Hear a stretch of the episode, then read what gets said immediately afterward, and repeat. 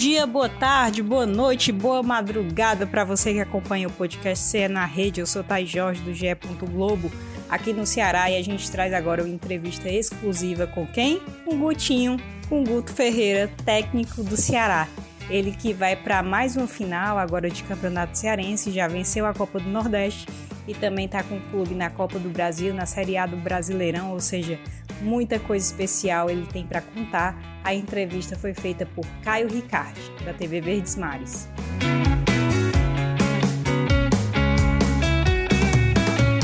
Guto, vamos conversar aqui rapidinho. Vem cá, como é que tem? Você vai completar, se não me falha a memória, 200 dias na próxima semana como técnico do Ceará. Claro que boa parte de, desse tempo foi lá naquela paralisação do futebol por conta da pandemia, mas que você já era técnico, já estava estudando elenco, já estava estudando adversários.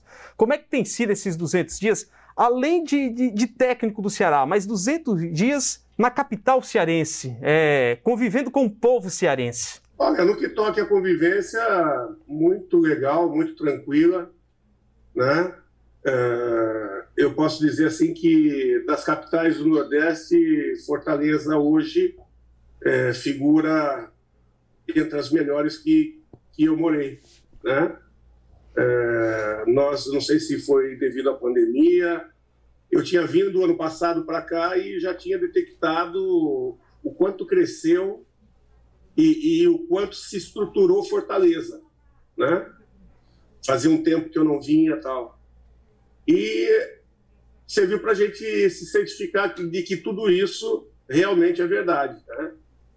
O, o, povo cearense é muito divertido, né? o tempo todo descontraído. Né? Eu acho que isso ajuda bastante é, é, é, o futebol, o dia a dia, porque a gente trabalha o tempo todo sob tensão. Né? O, o quanto mais a gente puder levar, vou usar até um, um termo antigo, numa nice, né? Uhum. É, numa boa, numa tranquila, para nós é melhor, porque não é se sentindo pressionado, se pressionando, que a gente vai conseguir resolver os problemas. Eu acho que a gente tem que estar bem equilibrado para isso. E isso tudo está tá conseguindo, dentro de campo, ter fluência, né? Eu acho que, desde o primeiro instante, os jogadores é, têm comprado a ideia, e, e, a gente tem conversado bastante, não só dentro do clube, com direção, com staff, né, ouvindo todos para poder dar diretrizes né, ao alinhamento desses projetos, mas também com jogadores. É, porque é, dentro do, do, de um projeto, por mais que você trace um caminho, a cada passo você tem que estar tá, uhum. é, é reavaliando para ver se a velocidade está ok, se o caminho não surgiram coisas na frente, né? E você está podendo dividir para poder corrigir da, da, da, melhor maneira possível o rumo, as estratégias, é, é de, de, suma importância no dia a dia, né? Então, é isso que a gente vem fazendo dentro do nosso trabalho também. É, Guto, tem muito técnico de futebol é, é que costuma sempre valorizar assim o, o grupo, o, o, elenco, né? E claro que isso não é errado, mas vamos dar um exemplo aqui na conquista, a conquista dos jogadores. Eu até entendo, porque são os caras que estão ali dentro de campo, que tem aquela rotina de treinamentos, enfim, de viagem, concentração, ficar longe da família, mas o técnico também passa por isso. Eu queria saber de você, na tua opinião, qual o, o teu diferencial? O que é que tem sido diferencial do Guto nesse tempo de trabalho como técnico do Ceará? Ah, é difícil da gente dizer de diferenciar o nosso, né? É, é, porque eu não avalio os outros, então eu não tenho parâmetros para dizer qual é o meu diferencial. Uhum. O que eu tenho por, por é, é, é, é deixa eu achar a palavra certa, por, por diretriz do meu trabalho, né? por tese do meu trabalho, não, não só do meu trabalho, mas de um trabalho em grupo, que o líder não faz nada sozinho. O líder ele tem que saber ouvir, o líder tem que saber valorizar, e dentro de uma estrutura grandiosa como é o futebol, é, é, e em qualquer projeto de grupo, onde atua um grupo, cada personagem, cada é, é pessoa é, é, tem que se sentir importante. Ele se sentindo importante por si só, ele vai se doar um pouco mais ele vai fazer um pouco mais. E aí a tendência dos resultados serem melhores. À medida que eles não se sintam importantes, eles não vão estar focados o suficiente, não vão ter confiança o suficiente para poder dar o retorno que a gente espera. Então, eu não digo isso só dos jogadores. Os jogadores a gente preza como um todo, mas tem muita gente envolvida. O jogador sai do meio do campo e ele tem dentro do clube N pessoas é, onde ele se relaciona bem. Muitas vezes tem uma pessoa que ele tem um carinho especial e que é, uhum. é uma pessoa que, que é uma conselheira dele. Né? E essa pessoa se sentindo importante, ela vai trazer uma palavra importante para ele. Né? Vai trazer uma lição importante. E, e todos que estão envolvidos, por exemplo, é, é, quando fica machucado ou quando está fazendo a, a, o, o, o, a reabilitação pós-jogo, tal, enfim, tem contato muito grande com é, massagista, fisioterapeuta, e tem que ter um ambiente leve, tem que ter um ambiente sadio e de positividade. A cada vez que eles vão conversar com a assessoria, né, que eles tenham contato, é a mesma coisa. Eu acho que o clube tem que estar tá, é, é, com a cabeça é, é voltada para o mesmo foco. Para isso, todo mundo tem que se sentir importante. À medida que um não se sinta importante, esses atletas vão encostar e vai acontecer o quê? Vai ouvir uma palavra negativa, aí já começa a dispersar. Isso. o ambiente já não começa a ficar bom. Aí, ambiente ruim, a hora que a bola tem que bater na trave e entrar, ela bate na trave e sai. É, é, o foco já não, não vai a 100%. Enfim, o ambiente é de suma importância para que as coisas corram muito bem.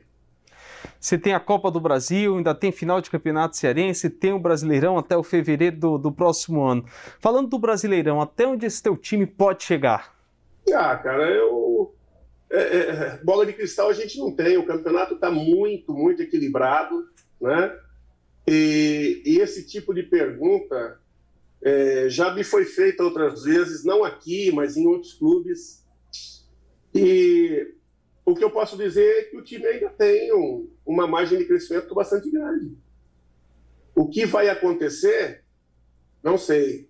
Tomara que aconteça e nós estamos trabalhando para acontecer o que nós temos como objetivo, o que nós temos como projeto, que é, é, é, é alcançar uma é, competição internacional né, é, na primeira página da tabela. Se acontecer coisa maior, excelente. Né? O que não podemos é, é estar abaixo disso. Então nós temos que é, mirar a lua. E se errar a lua, acertou a estrela, está valendo. Né? Agora não pode é, errar totalmente o tiro. Então nós temos que, que posicionar coisas grandes para que a gente possa fazer um ano grande um ano grandioso, um ano de resultados importantes para o Ceará. É, essa passagem do, do Guto por aqui já está sendo muito boa, né? Por conta do título da Copa do Nordeste, né? O Ceará queria muito essa conquista. E qual o tamanho da importância desse título da Copa do Nordeste para a sequência do trabalho aí, como a Copa do Brasil, brasileiro? Acho que ele fortalece as teses, né? Uh, fortalece uh, o foco nos projetos, ele endossa que com o trabalho as coisas acontecem, ele traz confiança, né? É, porque sem confiança não se consegue é, buscar mais e mais, e ele mostra para o grupo também é, é, as posturas, as receitas para cada momento. É, sobre tal dificuldade, porque geralmente quando você vai afunilando, é, se cria dificuldades maiores. Né? E quando você sabe o como se portar, você sabe que, como o companheiro vai se portar para aquela situação e já teve um resultado positivo ao lado daquele companheiro, essa relação, é, é, esse interpretar do companheiro se torna meio que uma âncora para que novamente eles possam fazer igual e possam colher resultados novamente. Uh, não que fazendo sempre igual vai colher sempre o mesmo resultado. Não. É, é, muitas vezes você faz igual, só que o outro oponente evoluiu e você já não consegue fazer igual é, o resultado. Mas a tendência é. A tendência é. E é muito mais fácil você chegar no décimo degrau a partir do nono do que chegar a partir do, do primeiro ou do segundo. Né? Você tem muito mais caminho a percorrer a partir do primeiro ou do segundo. Então, quando você evolui nesses quesitos, porque todo mundo pensa no lado técnico, no lado tático, mas um grupo também tem um lado emocional a ser adaptado entre eles, a ser conhecido entre eles, a ser amadurecido entre eles, que é o conhecimento um do outro, já sabe quando fulano vai para é, tem determinado erro, como é que ele reage, né? Então um começa a apoiar o outro dentro de campo para que é, é, as suas forças possam sobressair e as suas dificuldades possam ser minimizadas um pelos outros. É, Guto, eu sei que o seu tempo está corrido, a assessoria já está mandando mensagem aqui para a gente para agilizar o quanto antes. Nas minhas reportagens, já que é a primeira vez que a gente está tendo é, oportunidade de conversar com você, que não seja assim por entrevista coletiva, queria saber um pouco mais é, da história do Guto, né? não só dentro assim, das quatro linhas. Eu já fiquei sabendo que o Guto Ferreira foi jogador de vôlei. É verdade ou mentira? Verdade semiprofissional. E aí, quanto, como é que foi? Buscava uma bolsa de estudo para a faculdade, né? E o vôlei me oferecia. E jogar futebol, é, jogava no nível abaixo do vôlei. Já era ruim no vôlei. No futebol, no futebol, pior. Ou seja, então, para ser jogador profissional de futebol, não tinha a mínima condição. Não, nem, nem aspirava. Entendi. Mas, mas no vôlei, foi mais ou menos? Mais ou menos dentro da cidade tinha um certo destaque, na equipe da cidade não chegava a ter um destaque. Era um bom sacador, uh, fazia uma ponta razoável. Nem altura tinha, né? Mas naquela época, 1,83m ainda dava para jogar voleibol. Hoje, levantador é baixo para 1,83m, né? Só serve para líbero. Entendi, entendi. Então é melhor mesmo como técnico, né? É, como treinador, eu acho que aonde a gente sempre teve resultado foi como treinador, desde os 16 anos de idade, eh, as coisas já aconteciam e, e graças a Deus nós estamos aqui até hoje. Eu acho que o, não foi o Guto que buscou o caminho, o caminho que buscou o Guto e, e mostrou, é por aqui. É, Guto, que as tem... coisas foram acontecendo, né? E, as coisas foram acontecendo, foram é, é, me chamando para esse caminho. Tem final de campeonato cearense, você pode encerrar o 2020 né, com mais uma conquista, além da Copa do Nordeste. O que é que tu já tem estudado, já conhece esse time do Fortaleza, inclusive foi muito bem nos dois jogos que teve da Copa do Nordeste e do Brasileirão. E o que é que você espera desses dois jogos decisivos, falando é, mais desse primeiro que já é próxima semana? Maior dificuldade, um time que vem muito bem no Brasileiro. Acho que o Rogério é um cara muito estudioso, tem uma, uma comissão muito forte, é, sabe montar, é uma equipe que nós tivemos sempre dificuldades, nós tivemos que, que ser bastante estrategistas e os jogadores se dedicar bastante para conseguir os resultados. E é o tipo daquela coisa, as coisas vão acontecendo e todo mundo, ninguém quer perder, então todo mundo busca saber por que ganhou, por que empatou e por que perdeu e busca quem perdeu busca antídotos para isso, né? E quem ganhou busca também não ficar acomodado, né? Então acho que serão dois grandes jogos, uh, muito respeito ao trabalho do, do Rogério. Uh, não serão jogos fáceis, mas eu espero que a gente possa novamente é, é, sobressair e conseguir o título sim.